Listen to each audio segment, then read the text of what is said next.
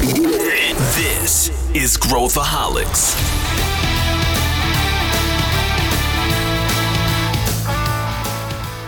Olá, aqui é Pedro Weingärtner, eu sou o CEO da ACE e esse é Growthaholics, o podcast para quem adora inovação e empreendedorismo. Você se lembra de como era a experiência de fazer compras antes da pandemia? A dificuldade de pedir online, os prazos de entrega demorados e a comunicação fracas foram alguns dos problemas que nós vimos melhorar e muito durante esse período. Você também notou?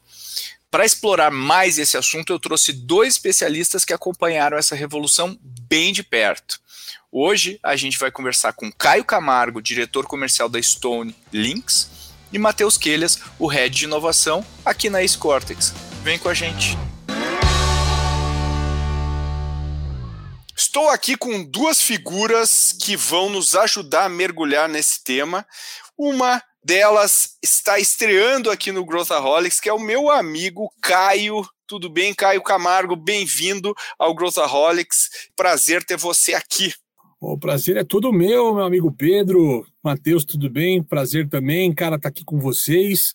Grande honra estar aqui, acompanha esse já há tanto tempo, desde o começo da jornada de vocês. É uma honra estar aqui para a gente bater esse papo sobre esse tema que eu tanto gosto, que é varejo, né, meu amigo? Boa. E co conta um pouquinho de você, Caio, só pra, rapidamente, o, o que, que você está fazendo aí da vida? Muito bem. Meu nome é Caio Camargo, para quem não me conhece. Eu estou há 23 anos nesse mercado de varejo. Hoje eu sou um diretor comercial aqui da Lynx, né, uma empresa que recentemente foi comprada, inclusive, pela Stone, né, eu cuido aqui de uma área que é uma área que chama de shopping, que é um segmento voltado aqui principalmente a mercado de moda, vestuário, acessórios, né, nessa linha aqui dentro da Lynx. Uh, também sou autor de um livro que chama Arroz, Feijão e Varejo e colunista aí de alguns canais aí específicos de varejo como mercado de consumo, o, o portal administradores e também o mundo do marketing, entre outras coisas, né, Pedro? E também papai da Aline e do Dani, dá tempo ainda de ser papai de vez em quando também, cara. Boa. Temos aqui também Matheus Quelhas, já veterano aqui do Growthaholics. Bem-vindo, Mate. Obrigado, Pedro. Caio, super prazer estar aqui contigo. É um prazer estar com todos os nossos ouvintes aí, mais um episódio do Growthaholics. Uh, Para quem não me conhece ainda, sou o Matheus, sou Head de Inovação e Novos Negócios aqui na Scortex, que é o nosso braço de consultoria de inovação para grandes empresas da ACE. Então, basicamente, cuidando de como que a gente gera essa inovação, esses novos negócios, novas fontes de receita e como que a gente cria essas empresas do futuro e essa transformação das empresas aí nos seus mercados. E é um prazer estar falando sobre varejo, né, que é um tema aí que a gente vem trabalhando nesses últimos tempos com muito afinco e algo que a gente conhece muito bem, e como o Caio já até adiantou, é tão básico quanto arroz e feijão, né? Então até o próprio livro aí já está mostrando, é tão básico quanto a gente nasceu comprando e vendendo. Então vai ser muito bom a gente falar sobre essas tendências o que está acontecendo nesse mercado.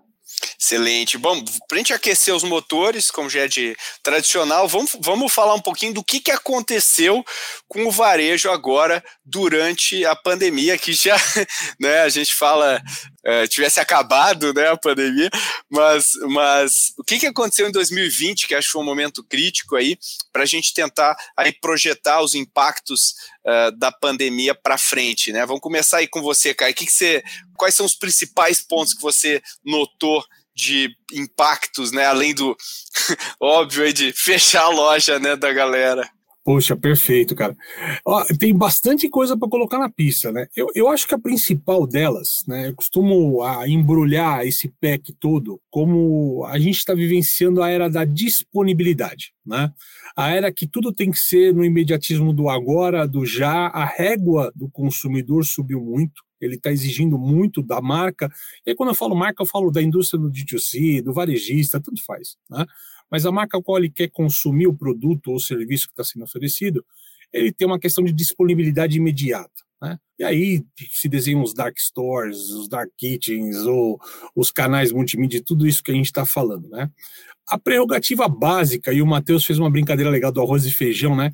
É, o varejo, desde que é varejo, ele sempre trabalhou no que a gente chama de venda passiva. Né? Eu abria a loja, esperava o cliente entrar, às vezes falar oi para mim, para começar a atender ele e a partir daquilo começar a tracionar a venda. Tá? Então era uma venda passiva. Eu esperava o cliente comprar comigo para poder vender para ele.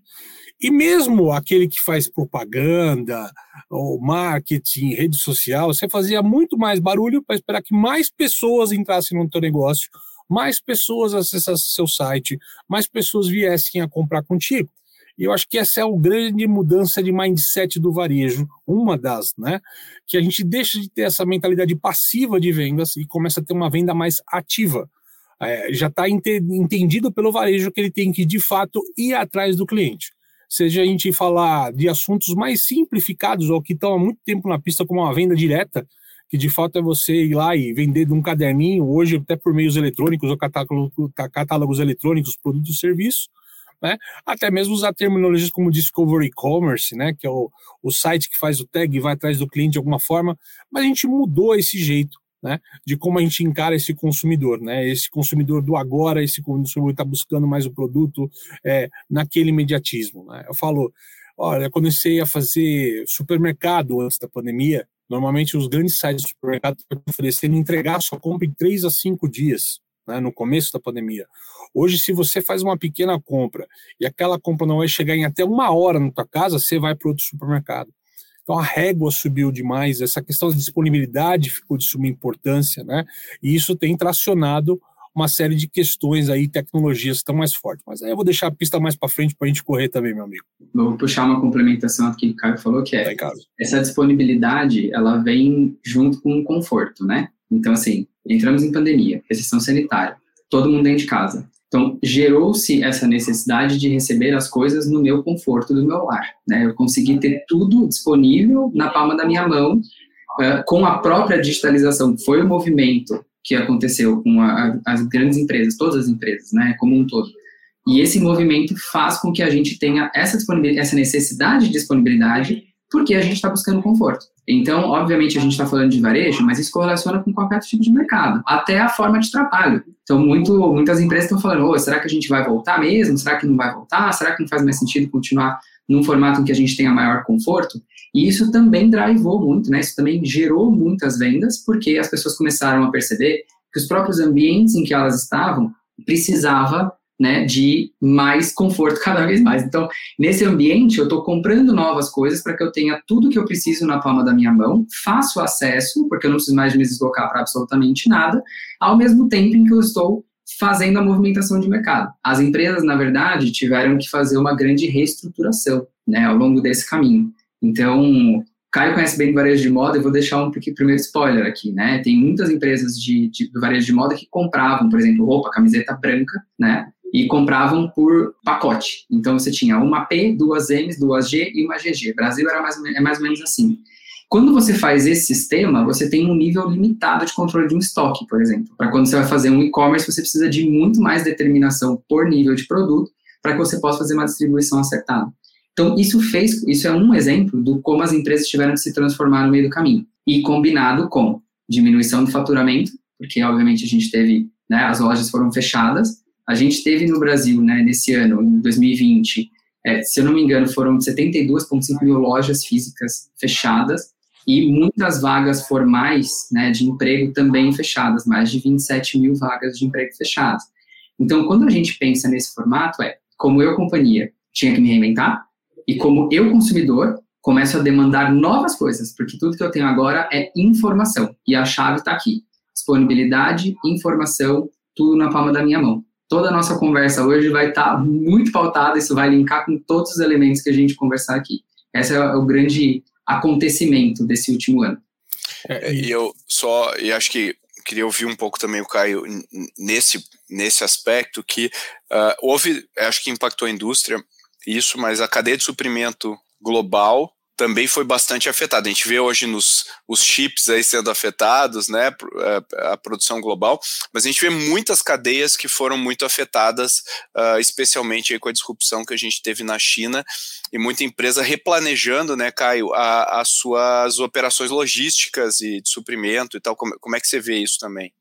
É, mudou, mudou porque, de fato, quando a gente olha o que aconteceu com a pandemia, é como se a gente tivesse freado realmente o, o mundo ao mesmo tempo, né? E isso impactou da maneira globalizada todas as indústrias, né? Então, de, de repente, você virava o cara lá na, na mina de cobre do Chile, que isso aconteceu de fato com esses números, ó, ninguém mais vai para a mina para a Covid parou. E o que acontece é que alguns segmentos a demanda não parou, como o Matheus colocou. Né? Você pega o supermercado, a farmácia, né? A farmácia estava vendendo medicamento, mas ao mesmo tempo a indústria que fabricava estava sem mão de obra. Então, assim, e o pessoal começou lá na matéria-prima, né, madeira, aço, cobre, né, começou a faltar. Vidro, que é uma questão que está faltando hoje, né, plástico, tá? Então, tudo que é matéria-prima hoje tem essa questão que teve essa parada. E quando o mundo retomou, infelizmente, do, nesse processo logístico, retomou também todo mundo ao mesmo tempo. Né? E aí a demanda ficou absurda. É como, por exemplo, nesse momento que a gente está conversando agora, nós estamos em novembro de 2021, para quem escutar isso mais à frente com a gente, para datar, quem está buscando viagem para o final do ano. Os pacotes estão absurdos, porque todo mundo está no mesmo movimento de querer viajar um pouco, querer desestressar um pouco pós segunda onda de pandemia. Então tudo fica, né, onde tem mais, mais, maior demanda, né, tem baixa oferta, você acaba tendo maior, maior, maior valor nessa história toda. Então, afetou, como você falou, Pedro, e como o Matheus colocou, exigindo uma nova inteligência de processo. Né? Hoje eu não tenho mais o processo de crescimento da indústria, que eu tenho que ter cada vez mais distribuidores e cada vez mais pontos de venda. Hoje eu quero estar conectado com a indústria, lá com o meu consumidor, lá no ponto de venda, passando pela multimarca, passando pelo distribuidor, para poder, exatamente como o Matheus falou, produzir melhor, porque eu não tenho espaço hoje de, fábrica e matéria-prima para produzir errado. Né? Eu preciso produzir aquilo que vende. O saldo, o excesso, ele é negativo para o meu negócio mais do que nunca nessa história toda. Né? E eu queria só fazer uma vírgula do que a gente está falando. A gente está arrumando muito caminho para digitalização do negócio. Isso é de suma importância e está óbvio para todo mundo o que aconteceu na pandemia sobre conforto e digitalização. O varejo, embora a gente estava falando em 10%, a gente já está falando quase um pouco mais de 12% hoje do e-commerce, né?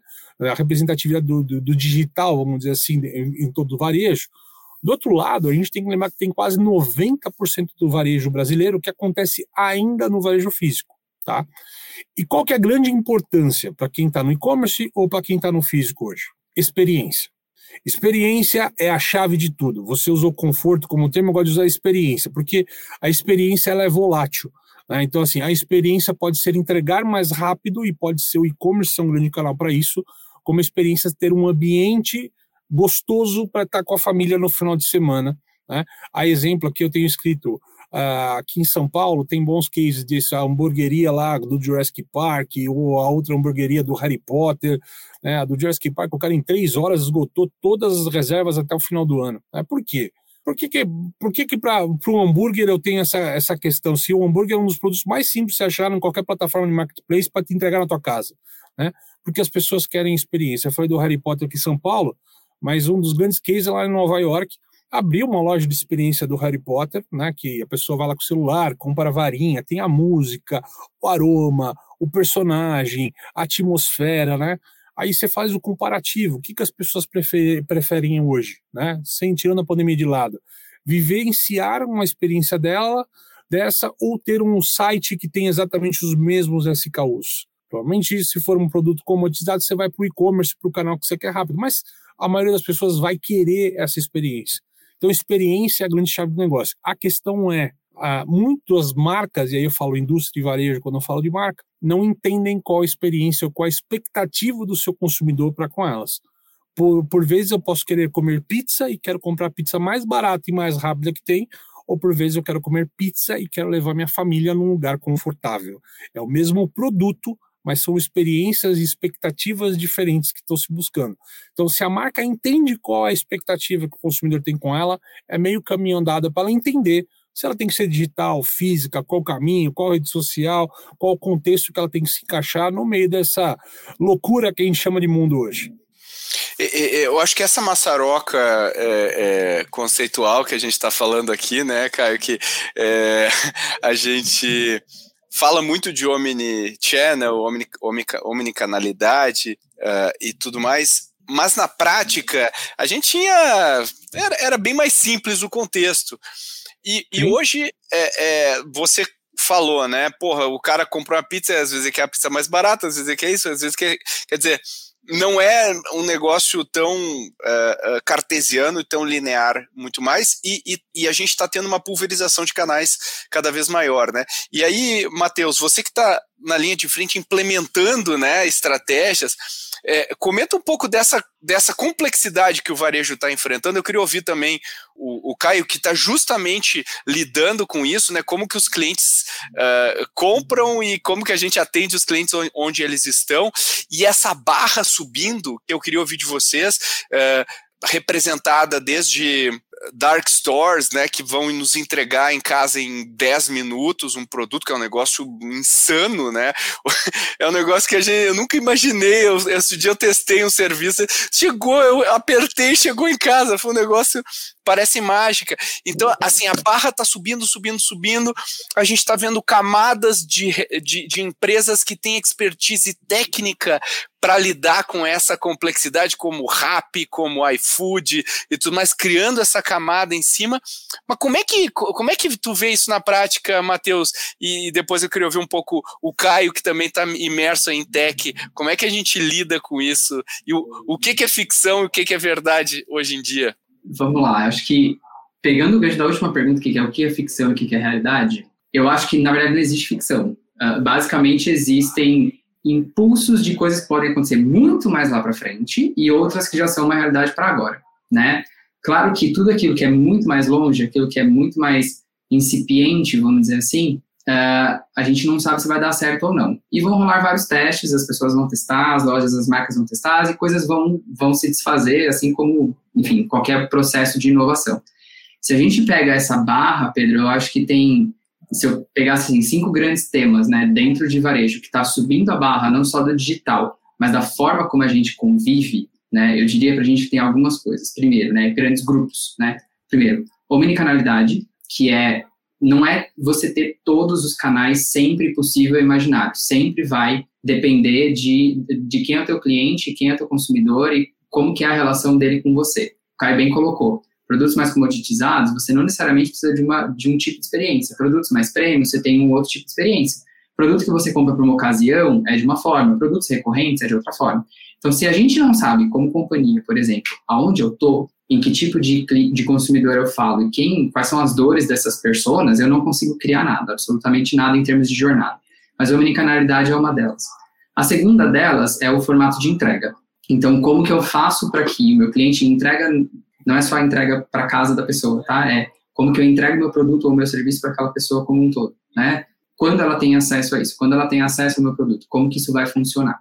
Mas quando a gente fala de dark store ou dark kitchen, por exemplo, não necessariamente eu estou aberto ao público, né? Não existe uma loja aberta ao público para você ir lá e consumir, mas ela existe com proximidade do cliente. Ela está perto de você para facilitar o teu acesso àquele tipo de produto, aquele tipo de serviço, né?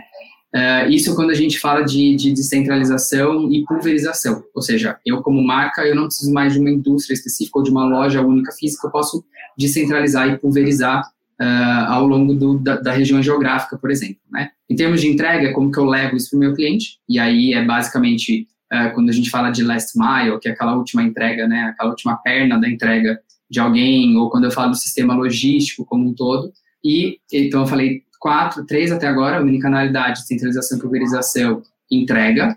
O quarto é a personalização, então como eu atendo ao meu cliente para a necessidade dele em específico. E aí tem alguns exemplos é, do varejo cosmético, do varejo de moda, uh, quando a gente fala sobre esse nível de personalização necessária para as pessoas, porque agora tudo é para mim e eu não quero mais ficar no, no, no, meio de todo mundo. Eu quero aquilo que funciona para mim, do meu gosto, daquele jeito. Né? Então fala de personalização e aquela que amarra todos eles, que não necessariamente é varejo, mas é parte integrante disso tudo, que é quando a gente fala de formatos de pagamento, sistemas de pagamento como um todo. Isso integra a cadeia. Quando a gente pega o da pergunta, né, Pedro, o que é realidade, o que é ficção, se a gente separa nesses cinco temas, né, esses cinco grandes temas, tudo que é novidade, seja tendência, seja oportunidade, vai estar dentro desses cinco grandes temas aí para o futuro. É isso, Caio? Ou você vê outra coisa? Eu vou até puxar o Caio aqui, porque eu quero a visão dele. Já atenção, assim, eu tô, eu tô, tô sempre esperando a minha escada. Vai lá, vai lá. Não, é, cara, eu, eu concordo, concordo em gênero no Miguel com o Matheus, eu acho que são, são, são, são espaços ali que estão cabíveis essas tendências, mas é legal quando você fala essa questão de ficção e realidade, eu tenho pensado muito sobre isso, viu, Pedro? É, primeiro por duas questões, né? A gente piscou e essa pandemia passou mais rápido do que a gente conseguiu controlar, e algumas coisas que a gente via como futuro, alguns anos atrás as palestras e os temas e os articulistas apresentavam como visão de futuro, né, as conversas por câmera e tudo mais, cara, virou o nosso cotidiano, né?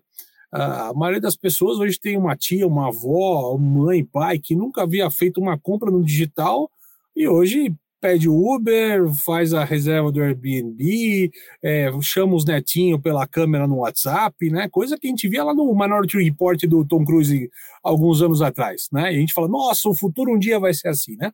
De repente a gente piscou e nós já estamos no futuro, né? E, e, esse futuro tá tão louco, e você falou da maçaroca, cara, e de conteúdo, e eu concordo contigo, tá acontecendo muita coisa ao mesmo tempo, né? Que a gente estava brincando que a gente está vivenciando um momento hoje, né? da humanidade, onde uma pessoa física vai ter um emprego de atendente virtual numa plataforma virtual, recebendo talvez em moeda virtual para sobreviver no mundo real. Né? Ou seja, não existe um universo mais próximo do Matrix do que o qual nós estamos vivendo hoje, né, cara? Então, assim, realidade, a gente está tendo uma vida quase toda digital de um lado, onde eu consigo ter uma profissão digital, recebendo em moeda digital e, e me colocando no mercado de forma digital, como um influencer ou colar o que você vai ser na vida, né? O que as pessoas vão ser, as próximas gerações vão ser, mas de alguma forma sobrevivendo no mundo físico, né? E nesse mundo da disponibilidade, da, da, da velocidade. Então tem esse contexto, isso impacta diretamente toda a nossa cadeia de consumo, a forma como a gente consome produto, entende produto. Um tema que está ficando quente, né? Tem essa história do multiverso, metaverso, que a cultura pop vai esquentar, a gente pode entrar um pouco nesse tema, mas também tem o tal dos NFTs, né, resumidamente falando, é com um contexto de arte digital de propriedade, né, para a gente simplificar o termo para as pessoas que não conhecem, vale a pena correr atrás nessa história, mas já tem hoje plataformas de marketplace vendendo produtos que podem ser usados talvez exclusivamente em um ambiente virtual. É, recentemente eu vi uma bolsa da Gucci, foi vendida por 4 mil dólares para ser usada por uma única pessoa naquela plataforma que é o Roblox, que é como se fosse um jogo, né? Simplificando essa história, tem bastante coisa além de jogo, mas é um jogo, né? E era só, se um dia alguém dá um shutdown no Roblox, o cara perdeu 4 mil dólares que ele investiu naquilo, porque aquilo não, ele não vai transacionar. Só que aquela mesma bolsa no mundo físico custa pouco mais de 2 mil dólares. Então a gente vai começar a ter um universo de consumo que vai se basear nessa, em toda essa metáfora que a gente está vivendo hoje, né, virtual, nessa história toda. Então tem bastante coisa que vai ficar uma zona cinza entre o que, que é ficção e o que é realidade. Eu vou lá no Mateus, quase nada hoje é ficção. Parece que a gente está a um passo muito curto de qualquer coisa que a gente já conseguiu imaginar um dia né? robotização, inteligência artificial, processos mais velozes, andar de carro como se fosse um drone, né? O carro voador e tal. Todas essas coisas. Só está faltando o teleporte, cara. De resto, acho que a gente já quase endereçou tudo ou está começando a ser endereçado de alguma maneira, viu? É, eu, eu, eu acho que essa revolução que a gente está vivendo, né, no, no, na verdade, o que a gente está vendo no varejo é um, é um reflexo do que está acontecendo no comportamento dos consumidores e no que a gente consegue fazer hoje com, com tecnologia. E, e uma coisa que a gente está tá vendo no varejo é a tendência para reduzir o CAC, né, o custo de aquisição de clientes. Eu diria para você, te cortando propositalmente, que talvez o varejo ainda está num caminho de entender o CAC. O CAC ainda talvez é uma coisa que para o varejista ainda está longe de ele entender, porque ele tem um costume ainda de investir, ou aliás, de gastar dinheiro em publicidade e propaganda, mas sem entender o retorno disso. Por isso que eu acho que poucos varejistas, quando você pega a lista dos top 300 do Brasil, pelo menos, tem noção do qual é o real CAC dele hoje. É, é. é eu, eu acredito que, que assim, a, o CAC vem do mundo das startups, né? A gente usa muito esse, esse conceito, mas o que a gente está vendo, né, inclusive, que acho que uh, o Mate também pode comentar isso, é muitos varejistas uh, criando seus próprios canais de mídia. E porque né, hoje o, o, os canais tradicionais né, que monopolizam a mídia uh, no Brasil e no mundo, né, o Google e o Facebook.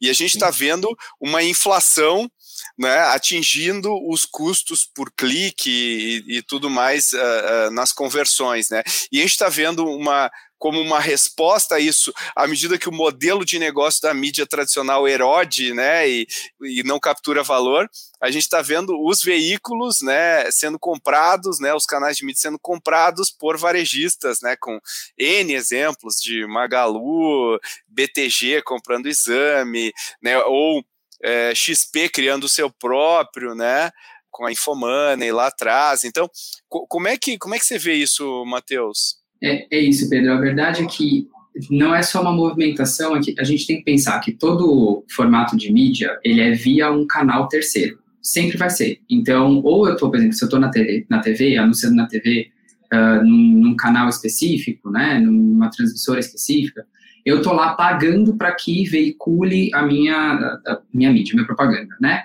A partir desse momento, eu tenho um corte na jornada do meu cliente com relação a mim. E aí eu estou terceirizando esse trabalho para outro veículo. Então, o Facebook, o Google, ah, as emissoras de TV, rádio, etc., são veículos que não são daquela marca, né? E você terceiriza esse trabalho. Onde tem um problema grande aqui? Primeiro, na medição do próprio CAC, ou seja, o quanto de retorno eu estou tendo com o gasto que eu estou colocando aqui, né? Com o investimento que eu estou colocando aqui, eu não tenho como mensurar. Por muitos anos, né? Isso ficou assim, ah, tá dentro do branding. Uh, no mínimo gerou awareness. Eram as frases que a gente ouvia muito, né? No mínimo gerou awareness. Uh, e agora é muito mais uma questão de abrir esses horizontes para o marketing de performance.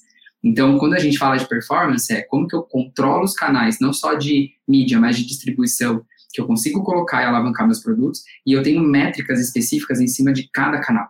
Então, no mundo de startups é muito natural a gente ver isso acontecer. Vou dar um exemplo aqui, né, de uma startup uh, inclusive existente do mundo de varejo, de produto físico. Por que de produto físico, né? Produto que a gente pega na mão. Porque normalmente o varejo coloca isso no sentido de, ah, coloquei, sei lá, 100 mil reais na TV, vendi 10 camisetas, parte dessas 10 camisetas está aqui nesse comercial. Outra parte vai estar tá na pessoa que chegou na minha loja e o atendente foi lá e vendeu essa camiseta, mas eu não consigo mensurar né? Então, quando a gente olha o varejo físico, é o que o Caio falou, é muito gasto de dinheiro sem você ter uma previsão de retorno. Não significa que não é necessário, significa apenas que a sua estratégia vai ficar um pouco diferente. E aí, indo um pouco para esse exemplo, né? Tem, existe uma startup chamada Urban Farms, por exemplo. É uma startup de produtos, é, alimentos à base de planta, né? Como que eles cresceram? Como que foi? Uma startup do Sul que cresceu via, né, vendendo no varejo, no supermercado, etc., e aí, obviamente, ela cuidava como atrativo o quê? A origem dos ingredientes, a produção, o produto em si, né? E depois tinha um marketing que conversava com o cliente final, principalmente numa visão de mídia, tá? E é assim que funcionava, funciona a maioria dos varejos até então, né? O que acontece é que a gente vê uh, as empresas entrando novos canais que elas controlam. Então, por exemplo, a Urban Farms abriu um e-commerce para trazer o nível de expansão.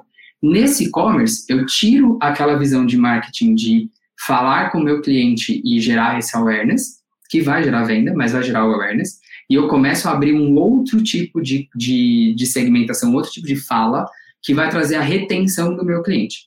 E aí sim eu consigo entender qual é o meu CAC, eu consigo entender qual é a minha retenção, eu consigo entender o que, que é a jornada desse meu cliente em relação ao meu produto, mas muito mais do que isso, em relação à minha marca e eu consigo gerar minha própria comunidade a partir daí. E eu acho que pegando esse, esse teu raciocínio, né, eu, eu queria perguntar isso para o Caio. A gente está vendo, né, o, o varejo era fazia mídia mais ou menos como pintar a unha do pé com, com spray, né? Quer dizer, tu pinta a unha do pé, mas pinta o, todo, tudo em volta. né? É um tipo Toda a área. Né? Exatamente. Então, quando o cara bota lá a mídia na, na, na, em cadeia nacional, é mais ou menos essa. Então, e os caras tinham maneira de medir, bota uma oferta por anúncio, cria, né? Tem, tem uma. Mas assim, é bastante rudimentar se a gente for comparar o que a gente consegue ver na mídia digital. E a gente está vendo as marcas, uh, como o, o Matheus falou, né, tipo a Urban Pharmacy, que estão indo direct to consumer, né? Elas, elas usam o canal varejo, mas elas usam o direct to consumer, a própria Nike, aí um, mais de um terço das suas vendas é DTC, a gente está vendo uh, em tudo que é área essa tendência. E muitas vezes tem essas vantagens que o Matheus falou, né? Eu consigo fazer todo o tracking, eu consigo ser mais eficiente e tal. Você vê isso se sustentando? Você vê isso como uma ameaça ao varejo tradicional, como um complemento? Onde que você acha que isso vai parar, Caio? Cara, tem, tem, tem algumas assim, conspirações, possibilidades, oportunidades, demandas nessa conversa, né?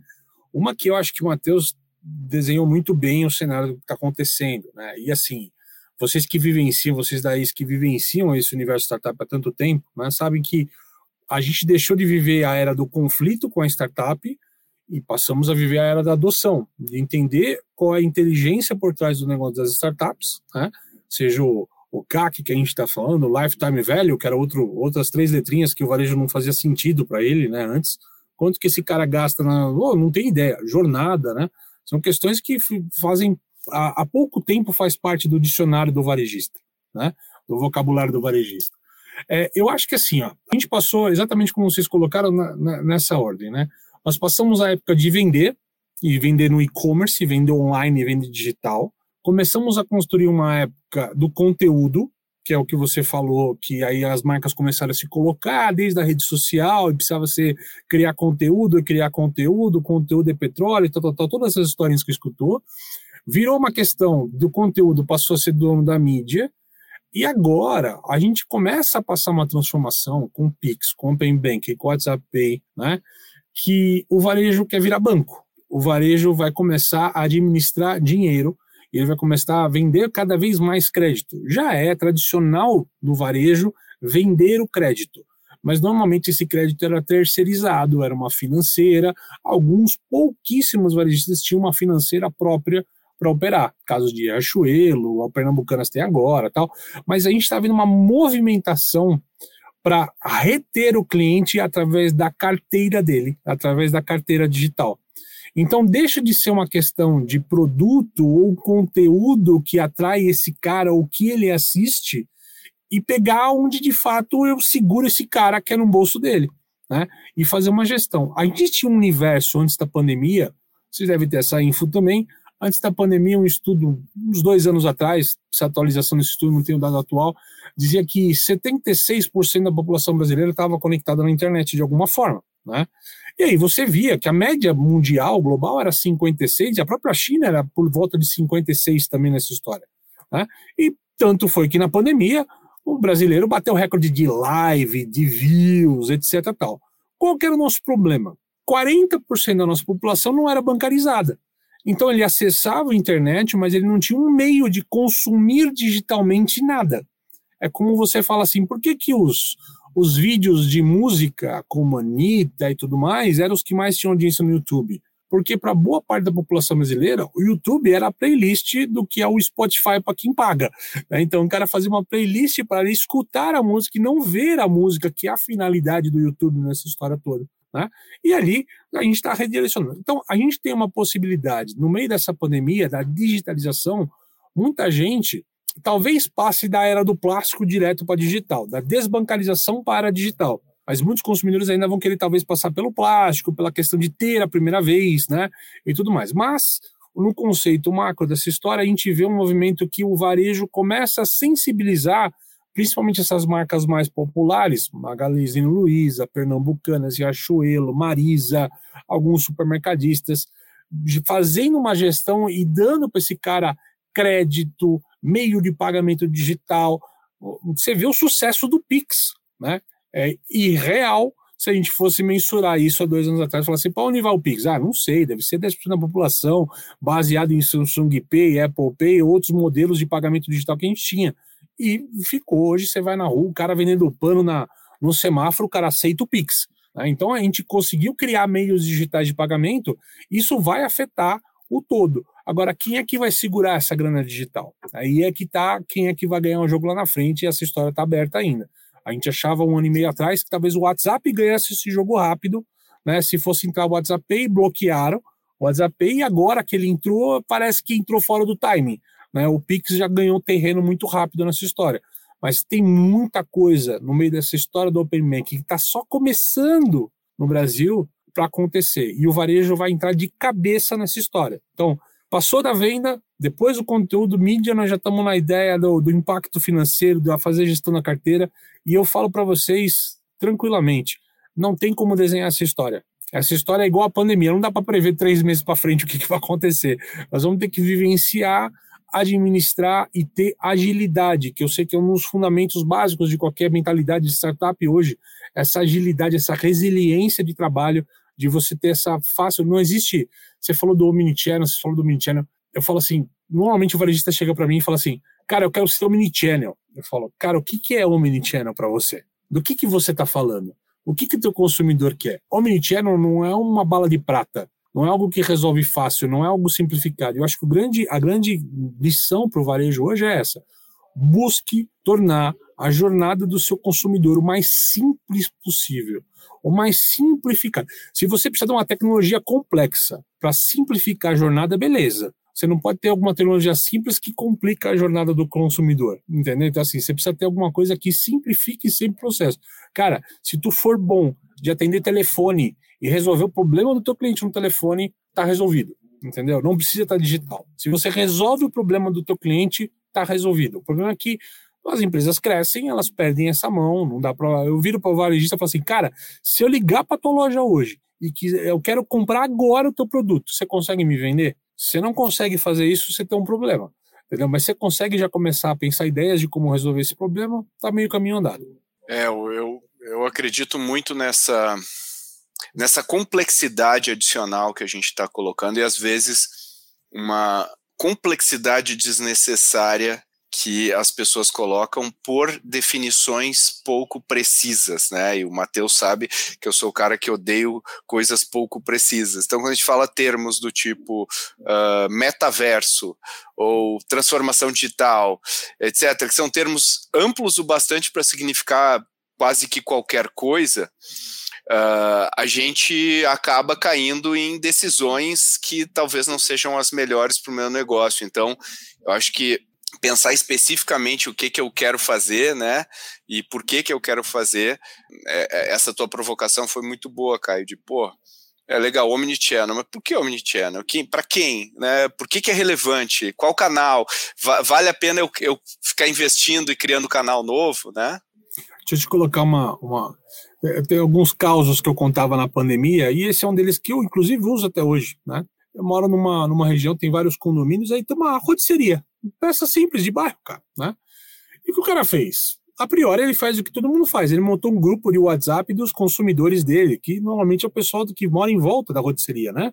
Para fazer o pedido da pizza, do pãozinho, do, da Coca-Cola, o que for lá, o que for pedir, né? Só qual é a sacada que esse cara fez? Ele falou, cara, se eu pedir e entregar na portaria, eu vou competir com o Rappi, com o iFood, com todo mundo. Esse cara contratou um menino, um boyzinho de cada, de cada grande condomínio que tem. E aí o que faz, cara? Eu tô lá no home office, o pessoal, todo mundo de home office na pandemia, fala, pô, preciso almoçar. Cara, o cara entra no WhatsApp do cara, fala, fulano, condomínio tal, apartamento tal, manda para mim o marmitex do dia aqui, valeu. Cara, o cara, por morar no condomínio boy, ele entra no condomínio, ele vai até o meu apartamento, ele toca a minha campainha, eu abro a porta, ele passa a maquininha, me devolve o marmitex e fala, pode ir embora. Então, aquele cara que precisa descer, às vezes, no prédio, andar até guarita, não sei o que, tá chovendo, tá frio, ele resolveu o problema do cliente, cara. Ninguém pergunta quanto custa. Você tá comprando a solução, cara. Pô, tem 20 minutos entre uma reunião e outra, velho. Manda uma marmita, amor, 10 minutos tá na tua casa aí. Você vai lá, pega tal. Cara, você pode até almoçar depois, mas você perdeu, você resolveu o teu problema. Você não pergunta mais quanto custa. E assim, o que, que esse cara tá usando de tecnologia disruptiva? Nada. É um WhatsApp, cara. assim, nada. Então, assim, a gente complica demais as conversas, cara. Demais é as conversas. É o que você falou. É, o, os temas multiverso, omnicanal, integração, transformação digital, é, ele, inclusive, ele afasta a tomada de decisão, ele deixa receoso o empreendedor que fala isso não é para mim. Isso Exato, é muito maior é, que o meu é, é negócio. É demais, é demais, eu não vou conseguir lidar com Tô tudo fora. Isso. E a solução, às vezes, eu falei, cara, você imagina eu ligar para um lugar, para tua loja, você saber quem eu sou quando você telefona. E eu falo, ó, eu quero esse produto que você vende, tá vendo esses daqui, esses 100 produtos que você vende? Mas esse produto aqui eu quero do meu jeito, colocando isso, tirando isso. Você me vende? Para a maioria do varejo, isso seria difícil. Mas a pizzaria que você ligava e pedia pizza não tem problema em fazer isso para você. Então, assim, a gente tem que. As respostas já estão na nossa cara. Já tem gente fazendo isso há muito tempo. A gente é que sempre. Você ligar pra pizzaria e fala: ó, pega a pizza de mussarela, bota a borda de calabresa, tira o orégano que eu odeio e bota aí um bacon em cima e manda para mim meia hora com uma dólar grátis, porque senão eu não vou pagar. E o cara faz, bicho. Você quer pior do que isso? Não existe, entendeu? Então, assim, então a gente tem que simplificar sempre essa conversa. É, eu concordo. Para a gente fazer o nosso wrap-up aqui, uma proposta para vocês dois, a gente apontar no futuro do varejo qual é a tendência que a gente está mais empolgado com o advento dessas mudanças aí trazidas pela pandemia. O que que que, que, que vocês, quais são as coisas que vocês mais estão empolgados? Vamos começar aí pelo, pelo Matheus. O que, que, que você mais fica empolgado de tudo que a gente está vendo? Essa é uma pergunta muito capciosa, Pedro. Porque ela é capciosa mesmo. Porque quando a gente olha para o que pode acontecer, ou o que deve acontecer, uh, volta naquela mesma discussão de o que é realidade o que é ficção. Tudo pode acontecer. Então, acho que se, se eu posso dizer o que está me trazendo mais, assim, meu Deus, ânimo para o que tem no futuro, é que talvez nesse momento a gente esteja começando a se questionar e, e, aplicar aquilo que já deveria ser a máxima de qualquer negócio, que é resolver o problema do meu cliente.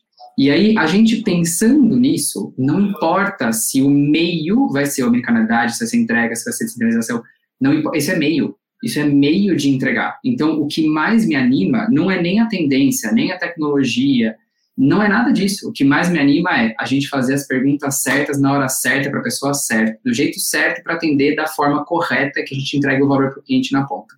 Acho que a gente sempre fala muito disso, já há anos se fala isso, mas agora, não sei, parece que o, o bichinho ali foi lá e picou mesmo, real. E aí, pô, agora eu tenho que realmente parar, pensar e fazer isso acontecer. Isso pode se traduzir em tudo e em nada desde que ele se traduza na resolução do problema do cliente, eu acho que é, é isso que me anima mais. Se a gente não tiver essas discussões, a gente se mantém no retrocesso. Se a gente tiver as discussões, a única coisa que a gente pode fazer é ir para frente. Então esse é o, para mim é o que fica. Boa. E você, Caio, o que, que te empolga aí nesse contexto todo? Cara, não só corrobora como o Matheus, mas também complementa essa história. Não é só se preocupar com o problema do cliente, mas acho que é se preocupar com o cliente. Eu acho que o varejo, não importa o tamanho, acordou que ah, eu, eu recebo 100 clientes por dia, mas não sei quem são, né? A marca que não tem consciência de quem está comprando com ela hoje, quem é essa pessoa, o que ela quer e como administra essa informação, de fato, eu acredito que não é a marca que não vai ter futuro. Eu não sei qual vai ser o meio, como vai desenhar a tecnologia, mas a marca que não sabe com quem está conversando, essa é a marca que está afadada a morrer. Né? No próprio começo da pandemia, foi exatamente isso. Tinha um CRM sobre para quem telefonar. Quem não saiu correndo, como você colocou aqui, Google, Facebook, disparado isso, inflacionou os valores, ficou caro, né? E é uma mídia que vai ser cada vez mais cara, porque com quanto mais gente é, tentando utilizar essa mídia mais cara ela fica, né? Porque ela é limitada, ela é finita de alguma forma, por mais digital que você fala, ou, né? É todo mundo disputando o mesmo cliente, o cliente ele é finito nessa história, não o anúncio digital em si. Né? Então, assim, a gente tem esse contexto que é, essa que é buscar entender o cliente.